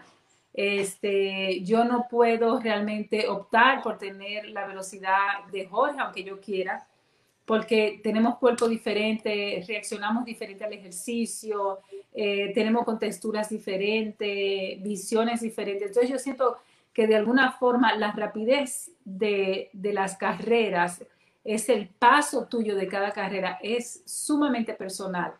Yo antes corría con, casi siempre con corredores, eh, cuando era parte del grupo de, de Van Corland, eh, con corredores que corrían rápido eh, y yo mientras corrí con ellos, a mí se me hacía muy, muy difícil. Y yo entrenaba eh, mucho con ellos. Yo iba a los entrenamientos, los, los eh, por ejemplo, los jueves, que era un entrenamiento de tempo, hacía las carreras que yo tenía. y a mí se me hacía muy, muy difícil realmente integrarme a, a coger un estilo o a copiar un estilo o una velocidad que realmente, que a mí se me hacía un mundo. Lo mismo me pasó cuando yo corría con, con Gary Noll ah, en el Parque Central hace casi más de 25 años. Este, yo había un grupo que corría rápido, eh, pero de alguna forma yo le contaba a Jorge en esta semana que yo siempre como que tenía miedo de esforzarme un poquito y realmente de como de soltarme y simplemente correr. Y ahora yo entiendo que es que es una, es realmente cuando tú decides hacerlo, cuando tú te rindes, tengo algo aquí, cuando tú realmente te rindes al correr, viendo los videos que Jorge enseñó, es muy interesante porque tú ves, con excepción de quizá Alex, que Jorge no, lo, no creo que Jorge puso a Alex, pero con excepción de, de, de eh, ¿cómo se llama? Rafa, con excepción mía, y Alex, que aunque creo que no enseñó Jorge el video, nosotros incluso voy a incluir a Ramón, corrimos en el, el cuerpo no se ve agarrado, el cuerpo no se ve como que eh, como con miedo. Si tú ves todos los otros corredores de alguna forma en los videos se veían con miedo, se veían como con miedo, como que tú lo tenías, como que se veían agarrados, como que no tiraban bien la pierna, no la subían. Y no es por, y yo entiendo porque yo he estado ahí. Yo creo que si tú, si vemos el video mío, el de Ramón, eh, que creo que Ramón se tiró, se tiró a todo paso. Eh, Rafa es un corredor y su madre igual, rapidísimo. Yo también, es como que tú no lo ves como agarrado, pero si tú analizas cada uno de esos videos, tú ves que la gente está corriendo agarrada de su capacidad, eh, está corriendo realmente con miedo. Y yo siento que es el, el primer factor de cómo tú vas a decidir realmente correr.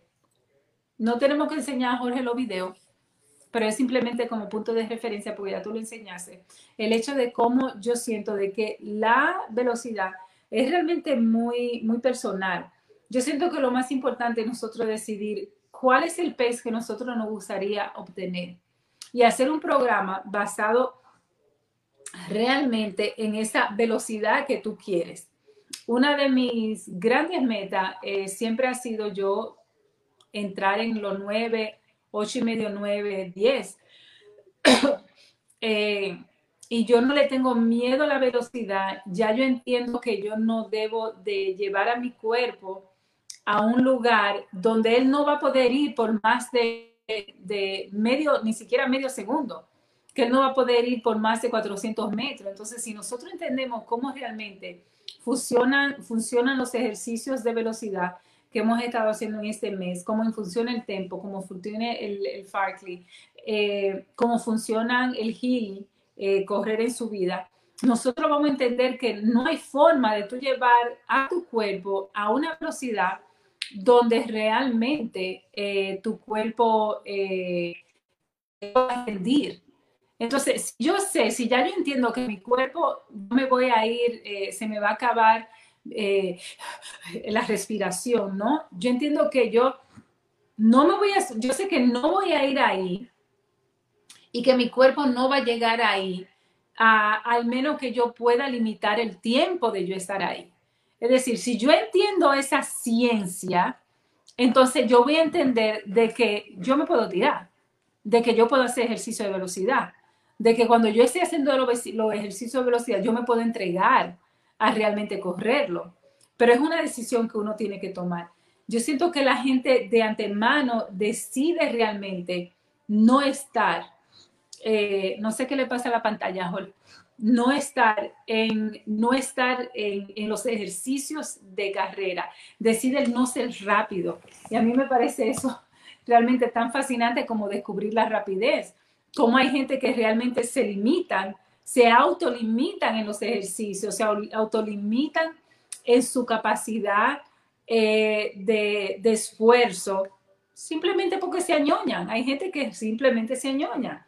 Entonces, eh, cuando yo he entendido cómo funciona la velocidad, cómo funciona mi músculo, cómo funciona mi, respiración, el cómo yo llego al, al VO2 eh, de oxígeno en mi cuerpo, cómo yo puedo realmente hacer votar el químico, el threshold que se acumula en los músculos, que es importante que yo vote. Entonces, cuando tú tienes ese entrenamiento, que es un, entrenamiento, eh, un entendimiento totalmente científico, este, tú comienzas a entender más tu cuerpo. Yo, por ejemplo, cuando hago mi entrenamiento de velocidad, yo sé, por ejemplo, que yo puedo darle a todo lo que da de aquí a allí pero no es verdad que yo voy a darle una vuelta al parque a esa velocidad.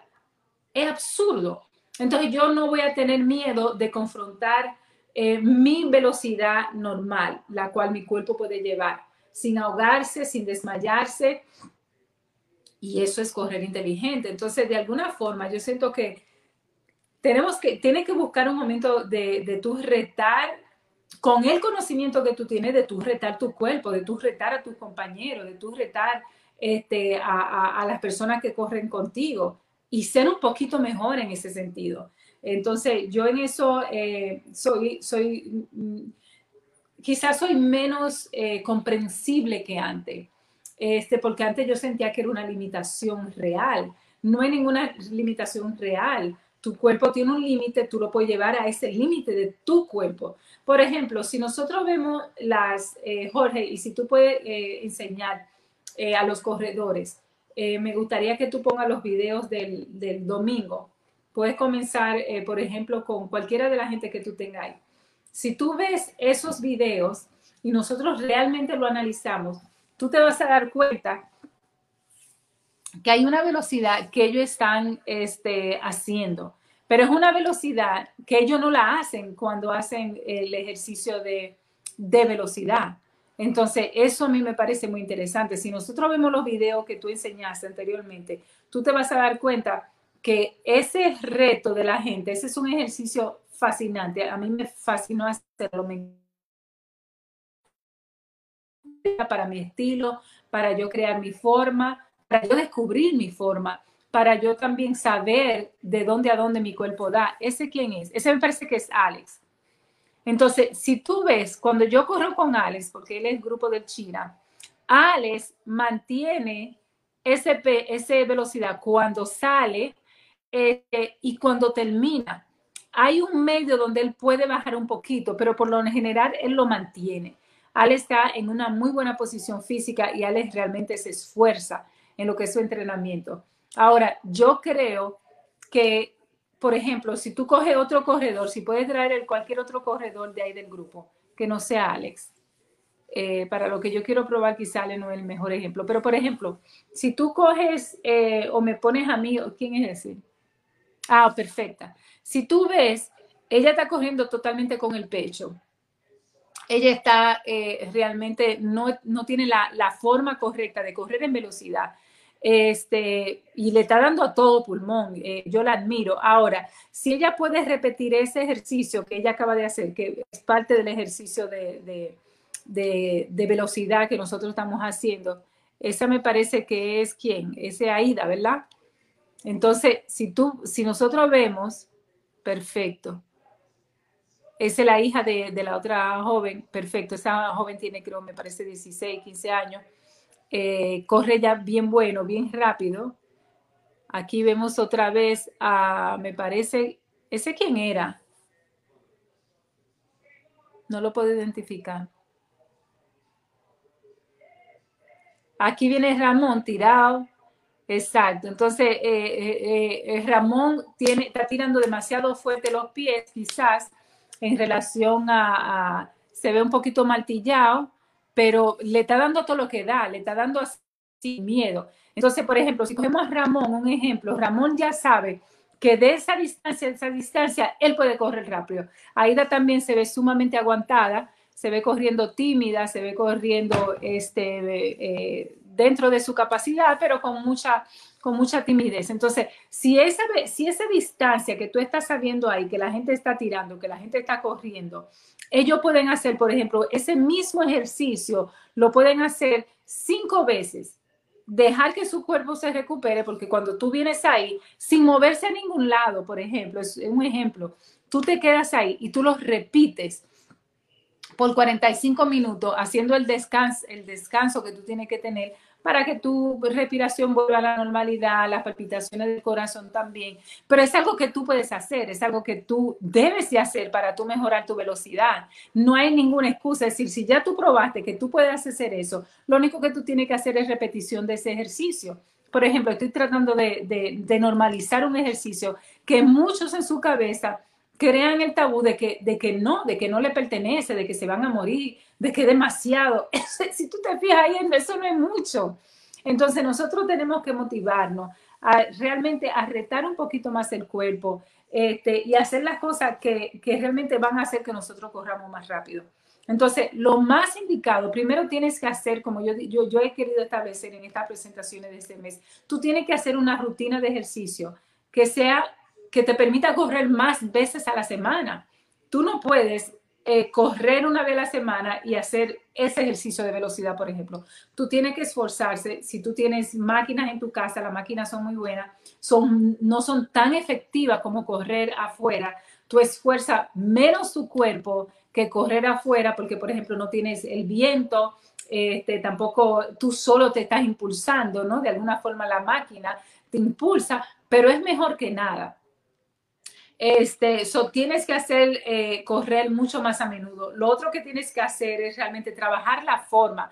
Una de las cosas que yo hago cuando yo estoy corriendo es, y estoy corriendo, por ejemplo, cuando no hago ejercicio, cuando trabajo, por ejemplo, eh, eh, por ejemplo, el, el, viernes que corrí siete millas, yo le puse mucho énfasis en la forma mía de correr, en mi postura de yo correr, en mi respiración y cuando yo estoy corriendo con, con, mis demás compañeras, yo siempre le digo, ok, esta, nosotros ahora no estamos compitiendo, no estamos yendo rápido, vamos a, una, a un esto normal, a una velocidad totalmente suave, normal. Trabaja la forma, menea los brazos como lo tienes que menear, este, los pies, trata de mantener una forma que sea adecuada, porque cuando tú, cuando tú hay cosas, cuando tú la, la, la forzas mucho, se convierten en una rutina, se convierten en natural. Lo otro que es muy efectivo, también lo he hablado antes, es cuenta los strikes. Cuenta, y yo sé que Jorge lo ha hecho porque lo ha hecho estando conmigo, que incluso él me ha dicho a mí, que cuéntame los strikes, cuéntame las pisadas. Otra cosa muy efectiva que tú puedes hacer, cuenta tus pisadas. Si tú puedes ver que, que eh, en una distancia, tú lo puedes hacer por distancia, lo puedes hacer por velocidad. Tú puedes mirar tu reloj y contar uno, dos, tres, cuatro, cinco.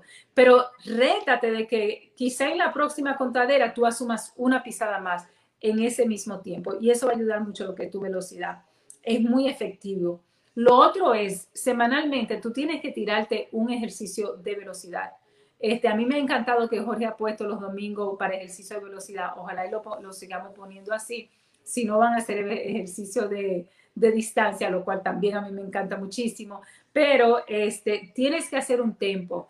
Yo no hago tanto la estructura de un tempo, pero hago mucho lo que es el Fairclay. El Fairclay es un juego de, de, velocidad que es sumamente efectivo. Es como yo ahora hice ejercicio de velocidad eh, me parece que fue la semana pasada, y yo recuerdo, y lo hice el miércoles para que me diera suficiente espacio para descansar al domingo, porque yo establezco que mis miércoles son ejercicio de velocidad, no importa qué, yo lo puedo hacer como un juego, yo hago una milla de calentamiento, hago una milla de ejercicio de velocidad que es suficiente, este, y la otra milla la hago para establecer mi respiración, establecer otra vez mi ritmo tranquilo de correr pero parte de mi entrenamiento para yo mejorar mi velocidad, eh, y realmente yo he mejorado mi velocidad, yo soy un atleta que se ha hecho, yo realmente no soy una atleta nata, yo no, lo, yo no creo que yo soy de esas corredoras que son, wow, ella es una atleta, para nada, yo soy una atleta que realmente se ha hecho.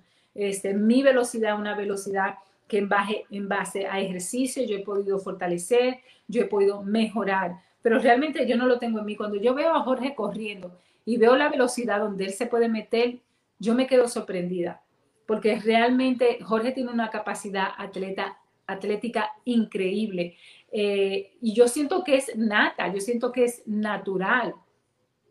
Eh, eh, yo no siento que todo el mundo la tiene. Yo definitivamente no la tengo. Yo lo único que tengo es persistencia, yo lo único que tengo es disciplina y lo único que yo he adquirido es conocimiento para entonces aplicarla junto con mi disciplina y junto con mi determinación a realmente eh, hacer de mi cuerpo lo que yo quiero. Yo quiero un cuerpo realmente eh, que se vea saludable, que se vea bonito, este, que se vea en su mejor forma y, yo siento que ese, ese es mi apuro. Este, yo no tengo competencia con nadie, lamentablemente a mí me gustaría que más chicas eh, pudieran retarse más, en lo que es su velocidad, o por lo menos que, que, que, lo cojan como un juego, que lo cojan como un challenge, como un reto más. Este, yo siento que esa es una buena forma de tú no ponerlo en el corazón, nadie te tiene una pistola, pero hazlo tú misma, es decir, ¿por qué no? Es decir, ¿por qué no? Si, si, si te gusta, ¿no? Entonces, en la vida nosotros tenemos que realmente decidir si es algo que nos gusta. Yo siempre entendí que yo nunca iba a ser una, una corredera, una corredora de carrera, rápida, yo la entendí muy fácilmente, muy rápidamente, no es mi meta. Ahora, yo me siento muy cómoda corriendo larga distancia, corriendo después de 8 millas, llegando a las 13 millas, yo me siento bien. Este, y yo sé cómo manuviar ahora mi cuerpo, mi velocidad, que no me voy a estar matando, no, no se me va a ir la respiración, porque yo sé realmente hacer mi timing este, para ser muy efectiva en mis correderas largas. Yo entiendo que yo no puedo eh, ponerle velocidad y ponerles millaje a mis correderas a la misma vez, es un desastre, pero tengo que hacer una de otra. Entonces yo siento que tú tienes que decidir o una u otra. Este, y, me, parece curioso eh, cuando yo veo gente que realmente se aguantan, este, gente que, no sé, no sé, me, me, parece muy curioso. Y en esta semana yo he estado evaluando mucho eso. Yo siento que después del ejercicio que hicimos el domingo, este, porque me recuerda como, como yo también tenía esa percepción de que yo no, de que yo no, es, como que tú te crees que tú no tienes capacidad de avance, ¿no? Y salir de eso, yo siento que es un proceso muy, muy personal, un proceso que solamente tú lo puedes llevar, pero yo te puedo enseñar dónde tú podías tomar agua. Además, si tú no estás por tomar el agua, hermano, yo por más que te enseñe dónde está la fuente, tú no vas a ir porque no es parte de tu interés personal. Entonces yo siento que tiene que haber un interés de, de superarte un poquito más en lo que son tu corredera, ponerlo en práctica, entender la ciencia de eso para que no te, eh, no, no, no, te, no te damage, no te eh, hagas herida. Lo otro es que también es muy efectivo eh, dentro de lo que yo he establecido, el tiempo una vez a la semana. Algo que yo hago que me ha hecho muy efectiva en mi corredera es a un juego. Y algo con tu, Jorge y yo lo hicimos por mucho tiempo. vamos que llegue primero de aquí a aquí. Y nosotros comenzamos súper lento. Este, y lo comenzamos como un juego y se quedó como una forma muy mía de yo correr, que yo cuando estoy en la última, en la última milla de, de mis entrenamientos, yo siempre le digo, ok, los últimos 200 metros nos vamos a ir hasta que perdamos todo. Este, y él lo haga o no, ya yo me quedé con esa. Y yo siento que eso es un juego muy efectivo. Es decir, diviértete con el proceso de hacer ejercicio, experimenta con tu propio cuerpo, mira y rétalo en un proceso, es decir, tiene que haber algún tipo de reto. Lo otro que también muy efectivo y a mí en lo personal me ayudó mucho fueron las correderas de, eh, de loma, la corredera de hills, de subida. Este, una de las cosas que Holly y yo comenzamos a hacer junto con los niños era donde nosotros vivíamos en Riverdale, donde era, hay muchas subidas, eso era así eh, si a veces de ir de ahí, de donde vivíamos, al Riverdale, era una subida así. Y yo siempre decía, ok, vámonos a todo lo que da. Y todito no íbamos a todo lo que da. Y cuando yo en mi carrera o en mi entrenamiento, yo veo una subida, yo nunca me mortifico, porque yo entrené en mi cuerpo de que la subida, tú la corres. Entonces yo nunca la pienso de que caminar, porque, porque ya me acostumbré y es simplemente una percepción. Yo siento que lo más terrible y el reto más grande que tenemos los corredores realmente en nuestra mente. Y yo, por ejemplo, cuando corro el Parque Central, que es tan eh, sub y baja, sub y baja, eh, eh, cuando viene la subida de Harlem, yo la subo ni cuenta me doy. Pero yo lo hice un entrenamiento, incluso todavía cuando yo veo una subida y ando en, en zapatos cómodos, yo me tiro a, subir, a tirarla, a, correrla bien rapidito, sin miedo, porque yo sé, además, si tú entiendes que son cortas, tú entiendes que por, por más que sea, tu respiración te va a llegar a un límite. Y en ese límite tú, vas a tener que parar. No hay forma de que tú vas a seguir. Eh, lo otro es, si tú no puedes salir, corre en un, en un treadmill. Hay muchas ventajas también de correr en lo que son estas máquinas de correr. Yo corrí por mucho tiempo en esas máquinas. Yo lo que me di cuenta era que cuando yo iba a la carrera, eh, aunque yo duraba de 45 minutos a una hora todos los días en la máquina, porque yo iba al gym de Riverdale y yo lo duraba religiosamente. A mí la gente incluso se paraba, me, me hablaba porque decían, wow, tú corres tanto y tú corres tan rápido. Sin embargo, cuando yo iba a, y siempre me mantuve en buena forma, en buen shape, te estoy hablando desde hace, en el 2009, cuando yo comencé a ir al, al, al, al Riverdale Y. Este, yo recuerdo que yo siempre me mantenía en un shape bien bonito, pero cuando yo me iba a la carrera, no era igual, yo me sentía sumamente pesado, yo me sentía, pero yo siento que ayudaba. Este, yo nunca entrené fuera porque no, no, iba al gym, tenía una membresía y quería aprovecharla y después de ahí me iba a mi sauna.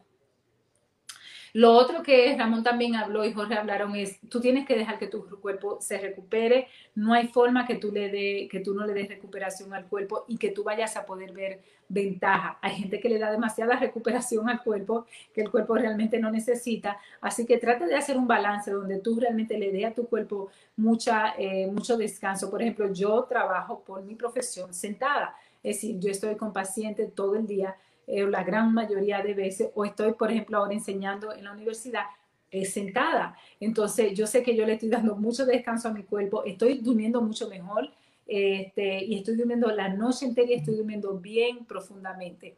Ahora, eh, yo siento que es importante que nosotros le demos descanso conscientemente. Por ejemplo, yo estoy haciendo los ejercicios en la mañana, este, pero yo, los músculos que yo utilizo el lunes, eh, yo no lo utilizo el martes. yo dejo un día de descanso eh, y así es que tú lo tienes que hacer. Tú tienes que dejar día de descanso para los músculos. Este, y eso también es muy efectivo. Por ejemplo, yo no hago mucho ejercicio de pierna porque ya yo le meto a mi, a mi, a mi cuerpo mucha intensidad en lo que son mi, mi entrenamiento de corredera. Entonces yo sé que mi cuerpo no lo necesita tanto, solamente lo mínimo y eso es lo que yo le doy a mi cuerpo.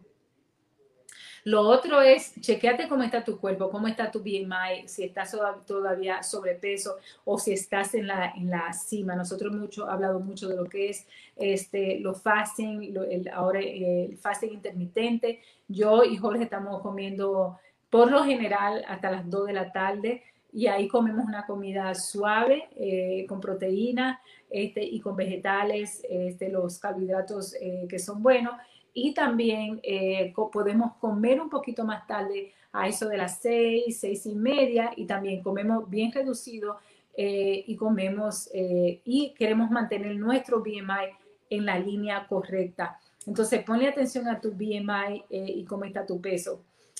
lo otro que también es muy importante para mejorar lo que tu velocidad tienes que cambiar tu hábitos alimenticios. Nosotros hemos hablado muchísimo de eso y sabemos que los hábitos alimenticios realmente son todo. Si tú lo haces como un estilo de vida, son sumamente eficientes, así tú lo haces como una dieta.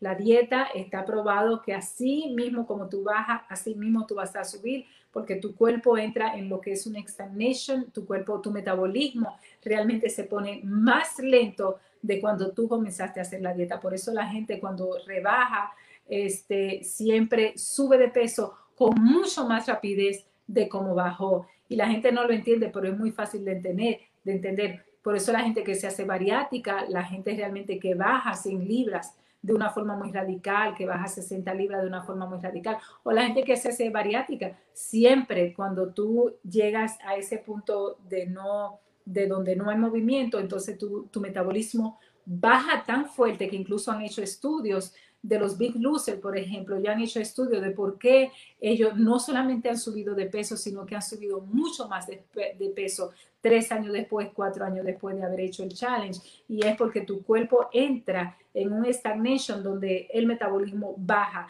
totalmente.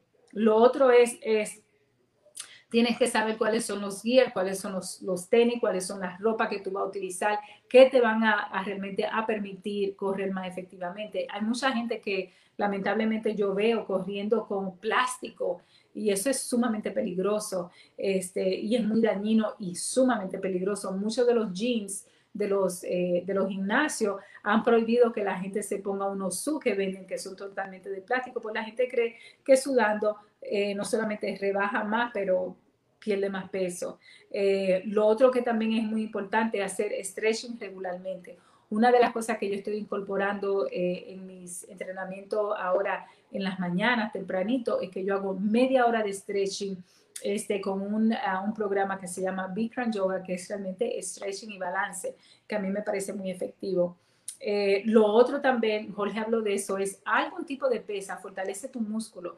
Tú no quieres llegar a viejo con músculos débiles y eso es una de las cosas que más este, afecta a las personas mayores y es que sus músculos pierden total fuerza. Este, así que si tú estás entrando en edad después de los 50, en los 60 o en los 70, tú puedes ejercitar tu músculo haciendo algún tipo de pesa. Tú no te tienes que ver bulky. Eh, yo, a mí no me interesa verme bulky, pero yo sí quiero fortalecer mis músculos un poquito. Lo otro es suficiente sueño, suficiente dormidera tienes que asegurarte que cuando tú duermas, duermas efectivamente. Este, uno de los estudios más fuertes que han probado que la gente que desarrolla cáncer casi siempre tienen un problema severo de dormir o comienzan a tener dificultades en, su en, en dormir. Entonces, lo más eficaz es que tú duermas este, eficazmente, con sueño y profundamente, porque ahí es que tu cuerpo no solamente adelgaza, pero se recupera uno de los trucos que tú puedes utilizar para dormir eficazmente, por ejemplo, algo lo más sencillo y lo más fuerte, coge una cáscara de guineo, ponla a hervir y cuando hierva, párala inmediatamente, deja esa agua reposar unos 15, 20 minutos, déjala ahí eh, y bébete esa agua. Yo te voy a garantizar que tú vas a dormir como un bebé o una bebé esa noche que tú hagas eso, es porque el nivel de potasio que tiene, eh, que tiene esa cáscara es tan, tan elevado, tan eficiente y el cuerpo puede eh, absorber esa, esa, ese potasio, ese calcio. Recuérdate que el calcio animal, el ser humano no lo procesa. Así es, por eso la falacia más grande que se ha creado en la humanidad es creer que nosotros realmente consumimos y, nos beneficiamos del calcio de la leche. Eso es un disparate, este, ya que el cuerpo realmente no consume el calcio animal. Por eso en las últimas décadas se ha venido este, la gente beneficiando de utilizar este, el calcio específicamente en la noche, porque te relaja, te calma los nervios y tú puedes dormir muy eficazmente. Así que yo lo bebo todas las noches y realmente... Eh, Jorge sabe que él me ha conocido siempre con, tengo el sueño muy, muy liviano. Este, yo de, cualquier respiración me despierto y desde que eh, estoy tomando mi calcio de noche realmente es increíble. A veces Jorge llega al cuarto y yo ni siquiera este, me doy cuenta. Lo otro eh, que es muy, muy efectivo es crea tu resistencia en el correr. Tú tienes que desarrollar de alguna forma correr a larga distancia, lo que tu cuerpo aguante, ya sean seis, millas, ya sea medio maratón, pero acostumbra tu cuerpo dentro de la rutina de tu entrenamiento a crear esa resistencia que es también importante. Lo otro que yo encuentro que es muy beneficioso, que es lo que yo estoy haciendo ahora, es hacer cross training. Una de las cosas que yo más me fascina y es el cross training, ¿por qué es tan importante? El cross training es importante porque tú realmente estás fortaleciendo parte de otros músculos que, que tú no vas a fortalecer corriendo. Hay músculos específicos que se benefician cuando uno corre, pero hay músculos que tú no utilizas mientras tú corres. Entonces es importante que esa rutina que tú hagas como cross training, la que yo más eh, me beneficia a mi cuerpo, la que yo más feliz soy cuando yo nado. Cuando yo nado, para mí es un cross training de que lo puedo hacer dos veces a la Yo lo podría hacer todos los días, este, porque además es un, un, ejercicio totalmente completo y no hay nada que me ponga en un estado físico más lindo que realmente nadar varias veces a la semana. Lo otro que también muy efectivo es la presión de grupo. Acéptala, incorpórala y abre tu corazón a ella. La presión de grupo es muy efectiva este, porque te aplaude, este, espera tus resultados este, y está dándote realmente encouragement, te está dando realmente valor para que tú sigas. Además, el hecho de que siempre te espera o tú esperas a alguien. Una de las cosas más lindas que yo he decidido hacer como atleta es realmente apoyar a otros atletas. y hay gente que se ha beneficiado grandemente con eso y se van. Y, y yo me siento muy bien porque en el proceso hey, tú rebajaste 200 libras en el proceso, amén, me gané mis alas. Yo siento que es muy importante que el, conocimiento que nosotros tengamos, alguien se beneficie de él. Yo no solamente lo incorporo en el programa que nosotros hacemos cotidianamente aquí en CoCrea, pero yo lo quiero hacer también como coach. Yo no quiero ser un coach realmente de panfleto, yo no quiero ser un coach realmente de un diploma. Yo quiero ser un coach activo que pueda motivar, que pueda incorporar porque en el proceso nosotros le vamos a cambiar la vida a alguien y yo siento que eso tiene un valor que realmente es inmesurable. Yo siento que en la vida yo siento que se trata de eso, de nosotros ver quién se puede beneficiar de, de venir, a quién nosotros podemos animar a venir, a juntarnos porque los estudios dicen que cuando tú tienes conciencia de ir y salir, aunque sea un día, tú vas a tener más conciencia con lo que tú comes, tú vas a tener más conciencia con las decisiones sobre, sobre tu físico, sobre tu alimentación, sobre tu consumo de agua, sobre tu consumo de alcohol, es decir, tú vas a crear un tipo de conciencia eh, general con todo eso. Lo más importante, sobre todo, Jorge enfatiza mucho, es tú terminar cualquier entrenamiento fuerte. Yo por eso la gente dice, wow, Karina, tú haces demasiado sí, yo hago demasiado, yo reto mi cuerpo, a mí me gusta. Ahora, yo no me accidento. Yo no he tenido que dejar de correr, yo no he tenido que dejar de correr este, porque estoy accidentada. Este, y yo sé cómo calmar mi cuerpo, yo sé cómo recuperarme. Yo conozco tan bien mi cuerpo, no solamente por el hecho de que soy vegetariana, este, sino porque yo realmente respeto mucho lo que es el correr, yo respeto mucho lo que son los entrenamientos, yo respeto mucho lo que es... Eh, la acción y mi única forma de yo respetarla es realmente haciéndola un hábito eh, y yo quiero hacer un hábito de eso.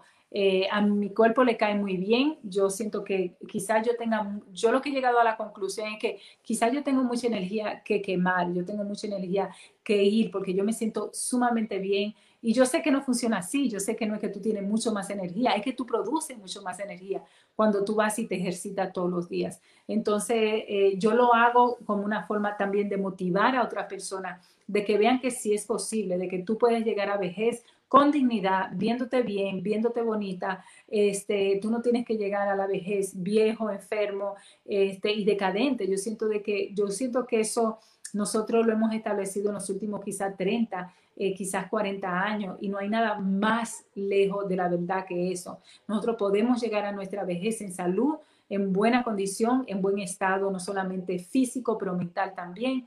Este, y yo creo en eso, yo creo en que la gran mayoría de las, de las enfermedades se pueden evitar. Yo siento que hay un orden divino que nosotros no vamos a poder correr de ese, pero yo siento que Dios nos dio el conocimiento para nosotros utilizarlo, para nosotros cambiar la vida de los demás, parte como trabajadores nosotros de salud mental, que somos los tres, es realmente entender cómo las ejercitación, comer saludable, refuerza totalmente lo que es la salud mental. Y están todos los documentos ahí eh, que prueban eso.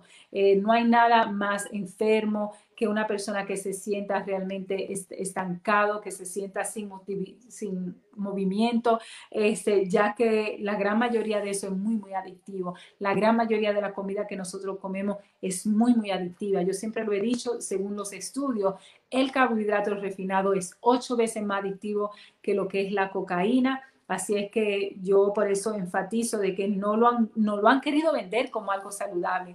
Entonces yo siento de que yo reto de que nosotros entendamos de que no tiene que ser así, de que nosotros podemos desarrollar nuevas formas realmente de alimentación, de socialización, donde la comida sea un intercambio realmente social de amor y de amistad para ser más y mejores seres humanos. ¿Cómo explicar la magia que tiene su manera de amar, su forma de caminar tan bella? Me estimula su calor, su forma de caminar sensual hacia mí. Déjate llevar por la música que incita.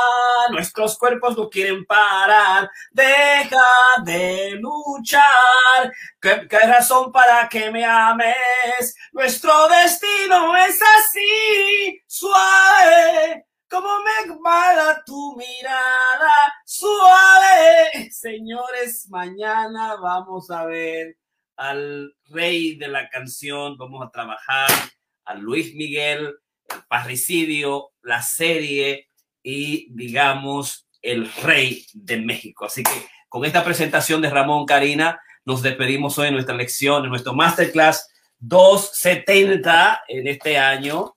Eh, Masterclass 270, correr veloz con los coches certificados de RCA. Ramón, Karina y Jorge, buenas noches.